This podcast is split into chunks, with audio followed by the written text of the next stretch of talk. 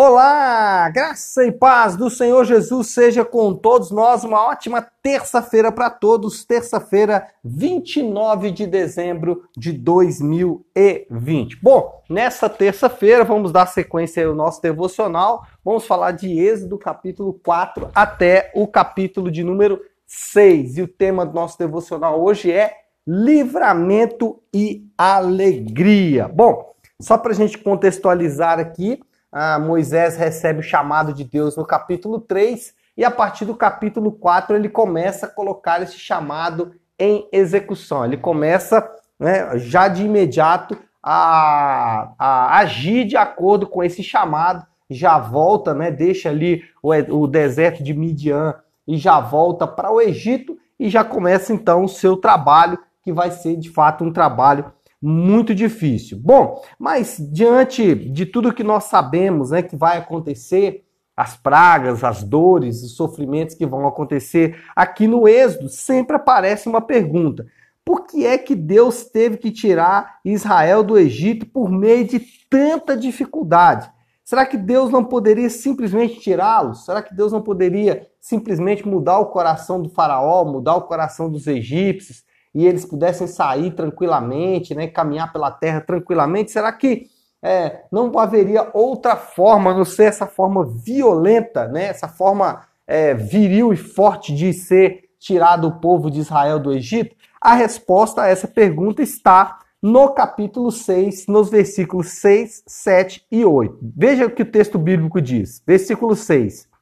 Por isso digo aos israelitas: Eu sou o Senhor eu os livrarei do trabalho imposto pelos egípcios, eu os libertarei da escravidão e os resgatarei com braço forte e com poderosos atos de juízo. Então, em primeiro lugar, a liberdade de Israel era juízo para o Egito. Por isso que Deus não, não é, poderia ou não iria tirar Israel do Egito é, de forma natural, de forma comum, de forma simples, né, de forma a não trazer dois sofrimentos. Por quê?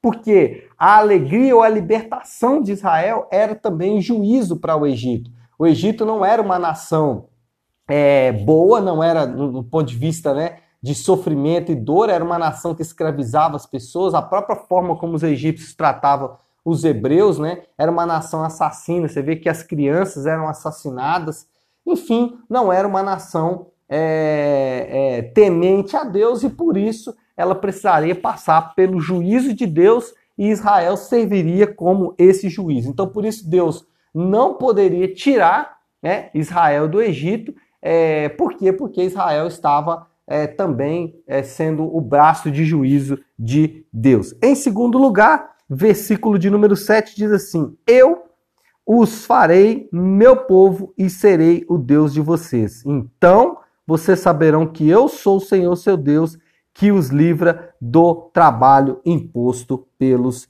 egípcios. Segundo lugar, a liberdade de Israel era para a alegria. Deus não ia simplesmente tirá-los dali, mas Deus ia dar para eles também a alegria da redenção. O resgate não era só um resgate para a liberdade, era um resgate para a liberdade e para a alegria. É, e isso tem uma aplicação muito prática na nossa vida. A vida com Deus, o cristianismo, o evangelho, não é só a mudança de religião, não é só uma mudança de código de ética, de conduta moral, não é só uma mudança é, de é, atos morais e éticos. Não. O cristianismo também é uma mudança de estado, da tristeza, da prisão, da condenação para a liberdade, para a alegria e para é, absolvição. É isso que nós temos no Evangelho. Então, nós temos que viver a partir dessa perspectiva. O mundo ele estabelece um código de conduta próprio. Então, no mundo, todo homem tem que ter é, uma amante, é, toda mulher tem que é, fazer compras e fazer é, é,